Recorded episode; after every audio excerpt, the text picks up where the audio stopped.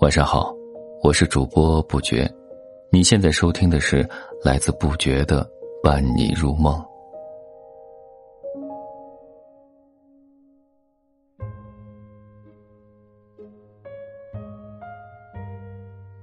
今天和你分享的是男人恋爱时的特殊需求。一段毫无后顾之忧的运动时光，在球场上肆意挥洒汗水。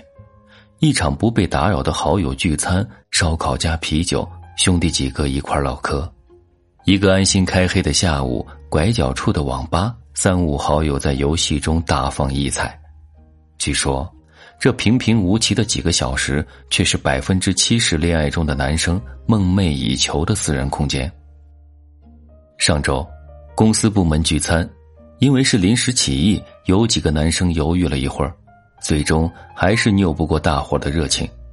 吃火锅的过程很快乐，来自天南海北的一群人聊着无关工作的话题，从生活到情感，从八卦到冷笑话。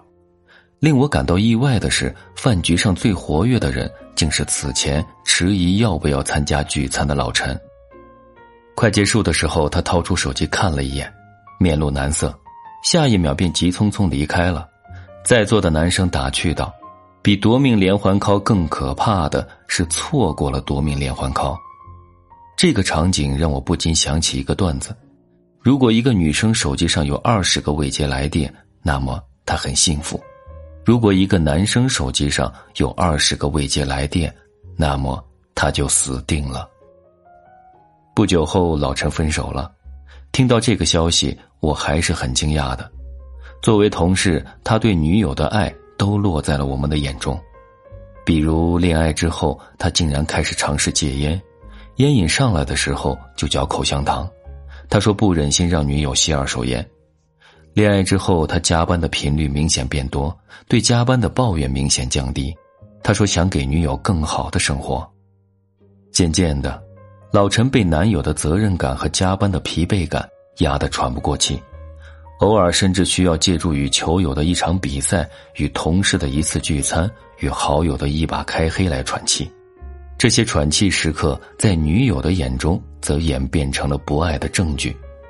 他回消息慢了，女友脑补一系列分手戏；他参加同学聚会，女友忍不住间隔十几分钟就拨个电话或发条短信；他发条朋友圈，女友字字斟酌，用心分析。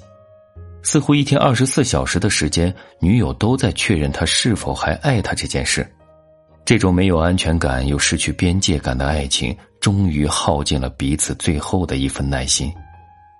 其实，亲密关系就像一条橡皮筋，被拉到极限，要么断裂失去弹性，要么迅速回弹，为下一次拉到极限累积能量。情侣之间的亲密周期也是这样。在维持一段热烈的情绪之后，只有减小拉扯的力气，关系才不会朝着另一边反弹。适度抽离的恋爱关系才能持久。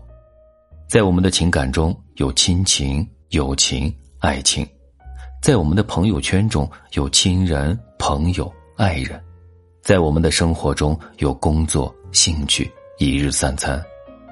恋爱的我们仍然需要保持对兴趣的探索。对事业的追求，以及对亲朋好友的关心，如此便没有多余的时间去患得患失，那些小心翼翼也将变成坦坦荡荡。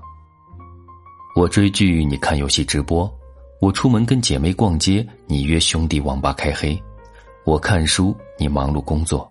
这些并不妨碍我们一起听音乐、享受时光、谈恋爱。所谓真爱是拉得开，但又扯不断。谁也不限制谁，到头来谁也离不开谁。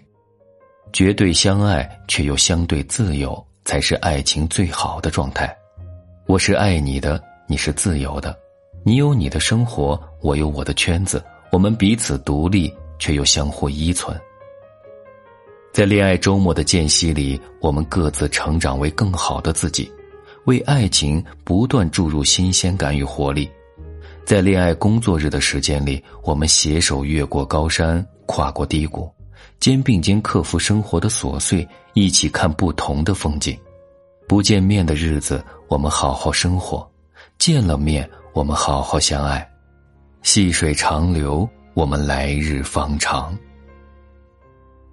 感谢收听，愿你做个好梦，下期再见。